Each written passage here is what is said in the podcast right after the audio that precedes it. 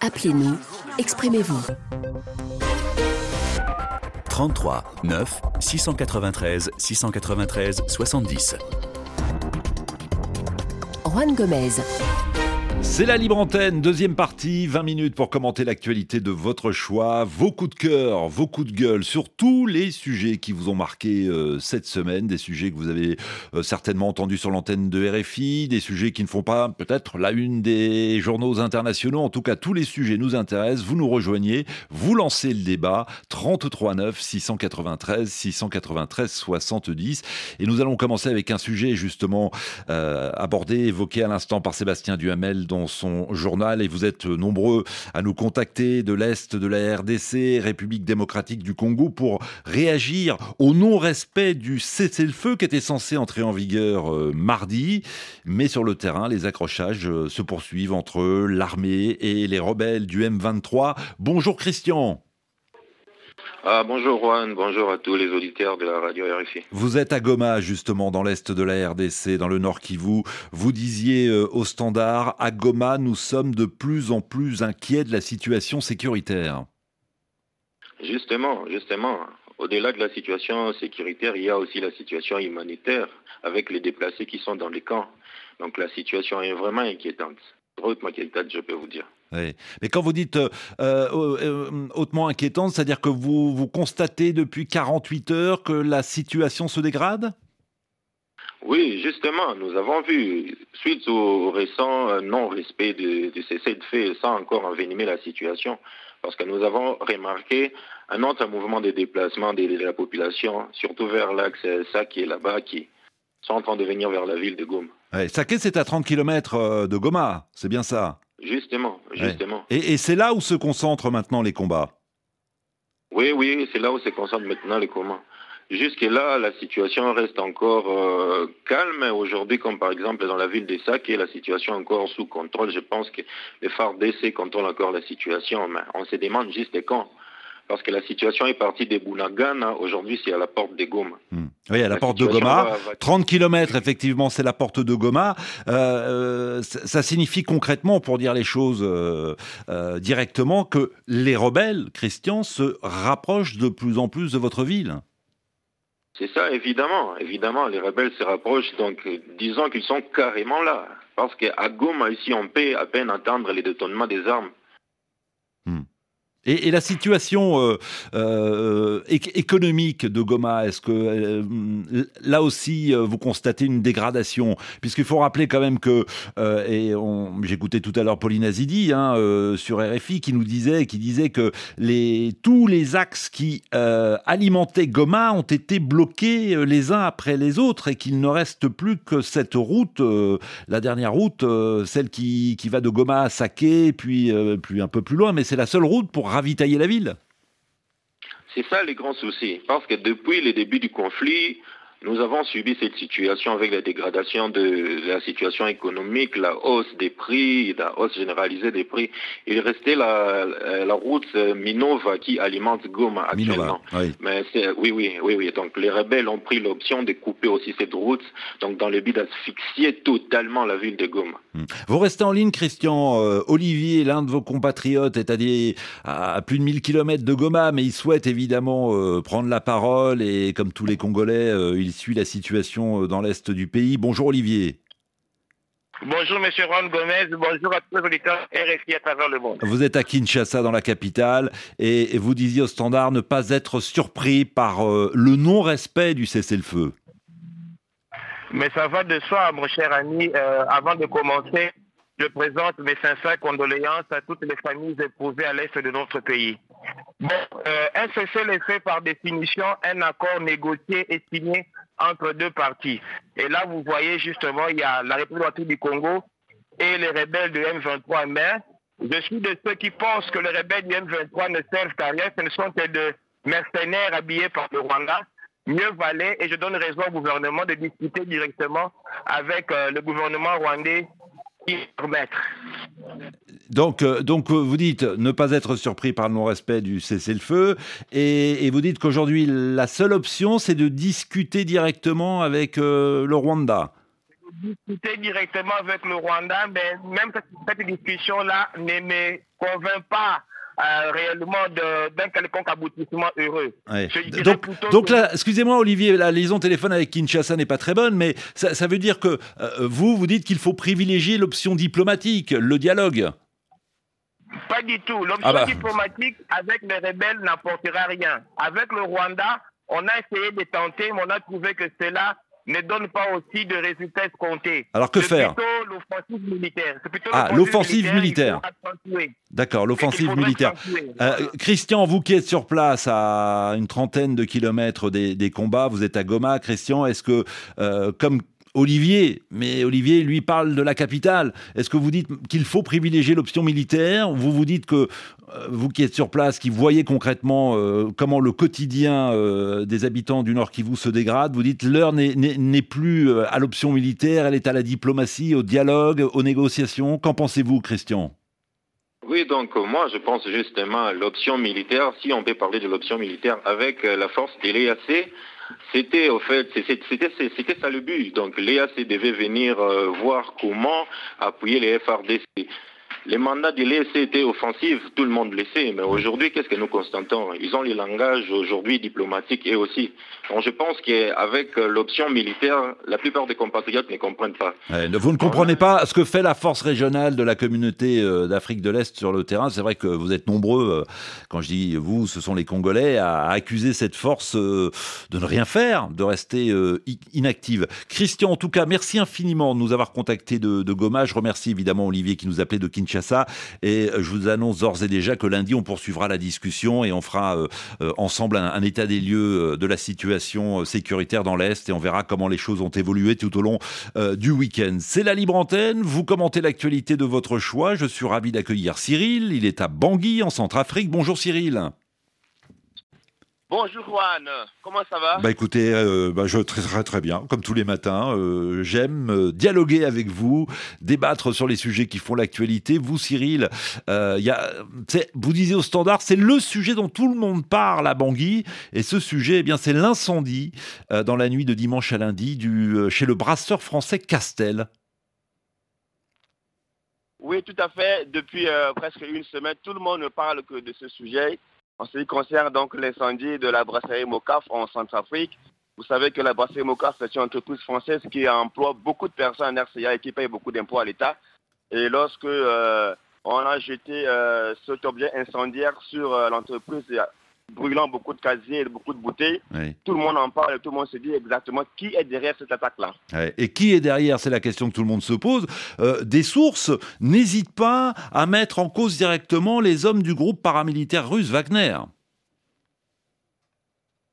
Il est, il est évident maintenant que dans le contexte actuel où euh, euh, les relations entre la RCA et la France, la France ne vont pas bien à cause de la présence des Russes en RCA, il est évident que les gens puissent euh, avancer ce genre d'allégations. Mais il faut que, l'on fasse une enquête, hein, qu'on détermine exactement qui est derrière. Parce qu'en ce moment, ni notre gouvernement, ni euh, l'ambassade de France à Bangui, et ni euh, les patrons de MOCAF n'ont fait une, euh, une, information officielle, donc euh, je ne sais pas. Il y a eu des réactions, il y a eu des réactions ici et là, mais effectivement l'enquête est en cours. et c'est d'ailleurs ce que disait au micro de RFI le porte-parole de la présidence centrafricaine. il faut attendre les résultats de, l'enquête et il s'en est pris quand même à, à tous ceux qui s'empressent de condamner les Russes à tort et à travers. Je ne sais pas si vous avez écouté les propos du porte-parole de la présidence. Il dit, euh, en substance, mais enfin, il a clairement dit ça. Quand il pleut aujourd'hui en Centrafrique, on dit que euh, ce sont les Russes. Quand il fait trop chaud, certains médias et surtout occidentaux disent que c'est les Russes. Donc, dès qu'il y a quelque chose en Centrafrique, euh, certains ont tendance à pointer du doigt immédiatement les Russes et notamment les, le groupe paramilitaire Wagner. En tout cas, selon vous, Cyril, vous parliez du sentiment anti-français, il est palpable, euh, évidemment, euh, à Bangui, personne ne le, nie, mais vous croyez que c'est cela l'origine de l'incendie, puisque c'est un groupe français qui est attaqué? Ben écoutez, moi, euh, c'est vrai qu'il faut savoir, faut savoir dire les choses. Il y a très longtemps que la France est en RCA et les Centrafricains globalement ont le sentiment que les relations entre la France et leur pays ne sont pas une relation gagnant-gagnant. Donc, il est important quand même que les Français et les Centrafricains s'assoient ensemble pour dire qu'est-ce que la RCA gagne et qu'est-ce que la France gagne dans ces, relations. Mais je pense que le gouvernement français a de la peine à venir écouter le centrafricain pour dire qu'est-ce que vous voulez, dans quelle direction vous voulez que les relations France-Centrafrique soient orientées. Mais lorsque le centrafricain parle, parle de, leurs intérêts dans les relations entre la RCA et la France, on dit qu'ils sont anti-français. Il y a très longtemps, la, France ne veut pas écouter notre position. Nous voulons que la France nous écoute et que la France comprenne que nous sommes un État à part entier et que dans les relations entre la France et la RCA, que nos intérêts également soient pris en compte. Hmm. Ce que nous disons. Maintenant, lorsqu'il n'a pas la, lorsque la France n'offre pas l'opportunité, le plateau pour le faire, les gens ont l'Internet, les gens ont Facebook pour s'exprimer. Oui, et les gens s'expriment euh, effectivement sur les réseaux sociaux et, s'informent à travers les réseaux sociaux, mais attention, attention euh, euh, à, toutes les campagnes d'intoxication qui circulent, notamment sur Facebook, les fausses nouvelles, les fausses informations. Il faut faire le tri, Cyril, sur ce qu'on consulte et ce qu'on voit dans, sur les réseaux sociaux. En tout cas, merci d'avoir appelé de Bangui, merci à vous de votre confiance.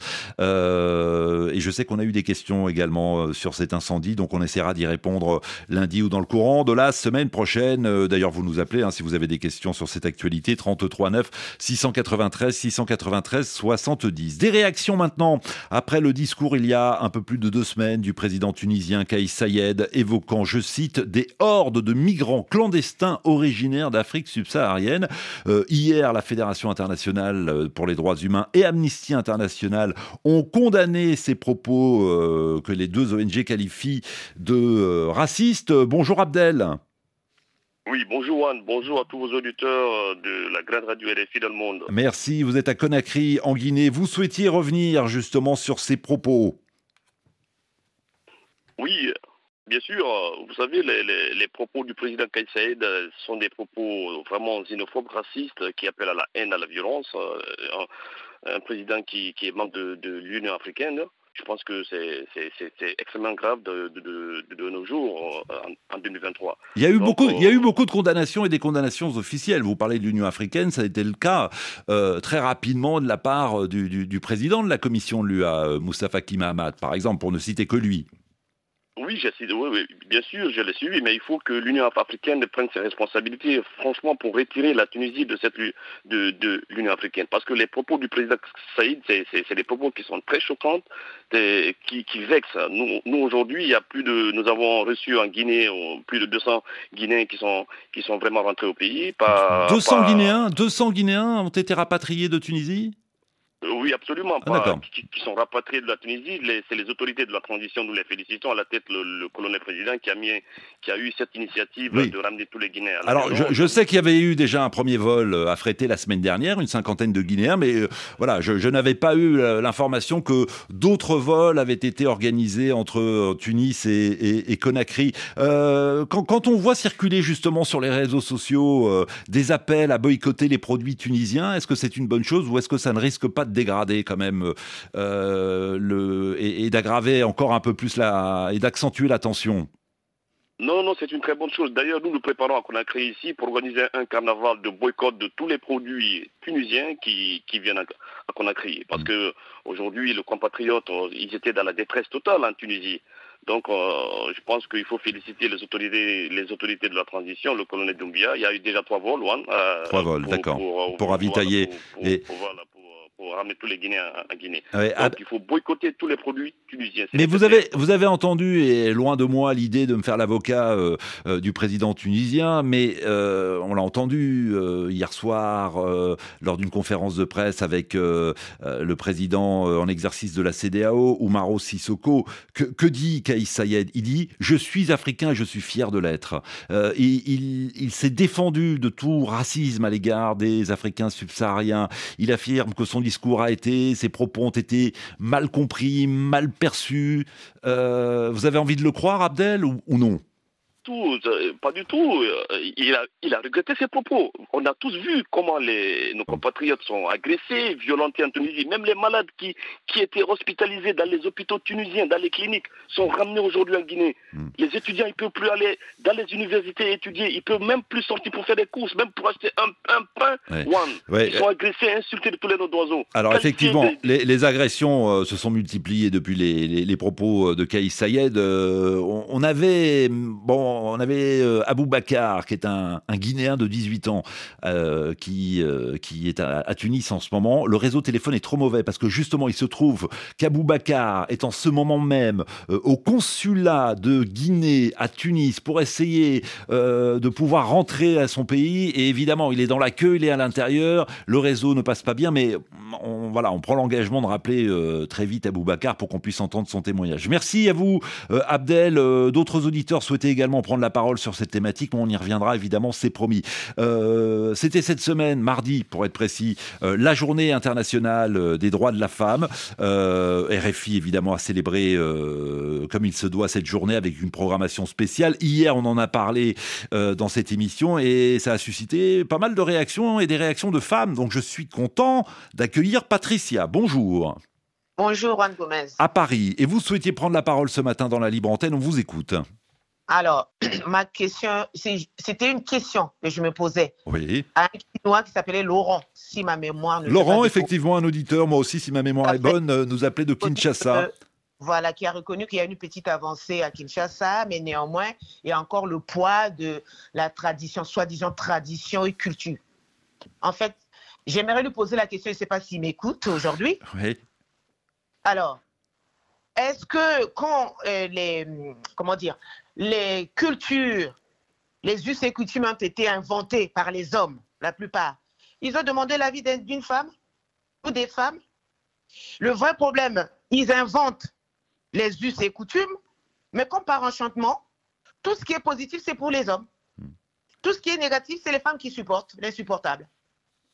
Donc, euh, lorsque cet auditeur euh, évoquait hier euh, justement une certaine pression sociale, religieuse, culturelle, ces arguments, Patricia, vous les balayez d'un revers de la main Évidemment, mais avec force. Mais avec force. Hmm. vous êtes originaire du Congo Kinshasa ou Brazzaville? Du, Congo en face, le petit Congo. Bah, ah, Congo-Brazzaville alors tout à fait. D'accord. Pour être et, ah, justement, s'il fallait, s'il fallait aujourd'hui, Patricia, bon, vous êtes à Paris, donc j'imagine que vous faites quand même des allers-retours entre Paris et Brazzaville. S'il fallait mener un, pardon. J'ai été récemment en 2018 seulement. Ah d'accord. Bon, s'il fallait mener un combat pour les femmes euh, au Congo-Brazzaville. Je n'ai pas entendu la question. Si, si, si, vous deviez mettre en avant une, une revendication concernant les femmes du Congo-Brazzaville, ce serait laquelle? Une revendication, oui. mais il faut continuer à lutter. Hmm. Et que normalement, quand il y a des lois, quand on va inventer, parce que là on ne parle même pas des lois, parce qu'ils n'osent pas aller devant la loi, hmm. parce qu'ils savent que comme c'est la loi, ça va être euh, promulgué devant tout le monde. Hmm. Donc ils se cachent derrière soi-disant tradition.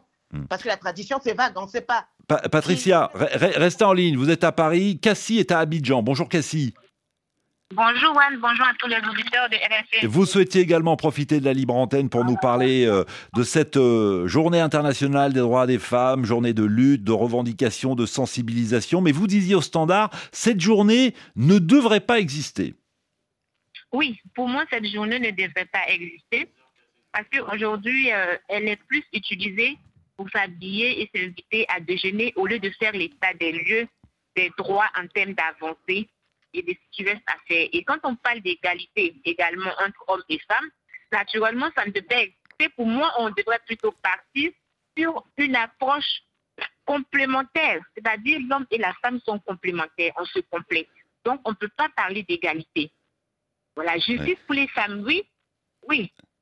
Ben, une journée internationale des droits de la femme, franchement, c'est une C'est une? C'est une? J'ai pas bien compris parce que le réseau téléphone se brouille. Mais c'est quand, quand, on voit tout ce qui reste à faire, excusez-moi euh, Cassie, quand on voit tout ce qui reste à faire euh, pour qu'il y ait égalité entre les hommes et les femmes, pour que les femmes puissent euh, ne serait-ce accéder au marché du travail, avoir le même salaire, ne serait-ce que le partage des tâches ménagères à la maison, le combat il est quotidien Cassie. Et il est important d'y consacrer une journée internationale. Enfin, visiblement, vous relativisez l'importance de cette journée. Je suis obligé d'interrompre là la discussion, c'est très intéressant, mais on est, on est obligé de rendre l'antenne. Merci à vous, Cassie, bonne journée à Abidjan. Grand merci également à Patricia qui nous appelait de Paris. Euh, désolé pour ceux qui souhaitaient parler football et l'élimination du PSG. Euh, ce sera pour une autre fois. Euh, passez tous une excellente fin de semaine, prenez soin de vous et on se retrouve évidemment lundi, 8h10, TU. Crédit Express de Banque Atlantique vous a proposé Appel sur l'actualité. Banque Atlantique, grandir ensemble.